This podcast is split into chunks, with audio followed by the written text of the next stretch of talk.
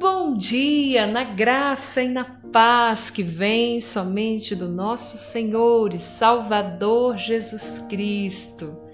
Que honra e que privilégio, minha querida, é poder estar com você em mais esse dia. Eu louvo e agradeço ao Senhor por essa oportunidade. Esse é o seu devocional diário Crer e Ser. E eu sou Valéria Costa mas o fruto do Espírito é paciência. Gálatas capítulo 5, versículo 22. Ânimo longo. Paciência, perseverança, tolerância, longanimidade, resistir, suportar sem reclamar.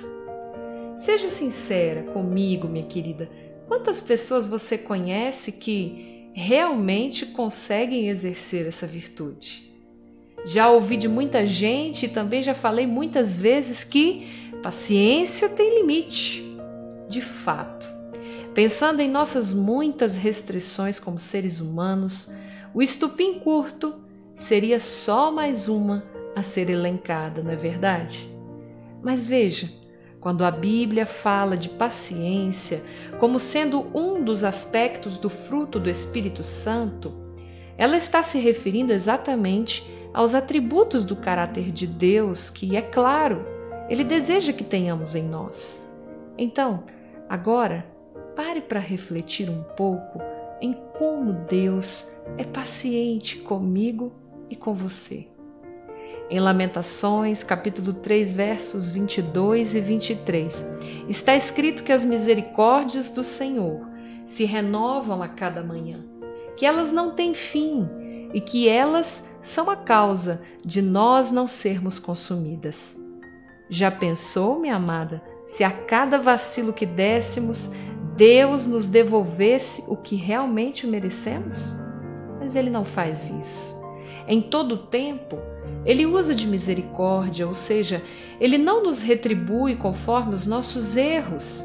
Então, paciência aqui, como sendo um dos aspectos do fruto do Espírito, é sim ser misericordioso. É ter vontade de revidar, de bater, ofender, vingar-se, enfim, de dar o troco, mas ao invés disso, tolerar a ofensa com resignação. Em algumas traduções, a palavra usada para paciência nesse texto é longanimidade. Difícil de pronunciar, mas de fácil significado. Uma pessoa longânime é alguém generoso que suporta as contrariedades da vida com firmeza. Eu gosto de pensar em longanimidade como característica de quem tem um ânimo longo, ou seja, por maiores dificuldades que se passe, essa pessoa sempre tem um pouco mais de fôlego para continuar caminhando. Essa paciência, minha amada, não é algo que nós possamos produzir. Ela vem de Deus para nós. Contudo, não espere que você terá paciência em momentos agradáveis, porque nesses momentos ela não será necessária.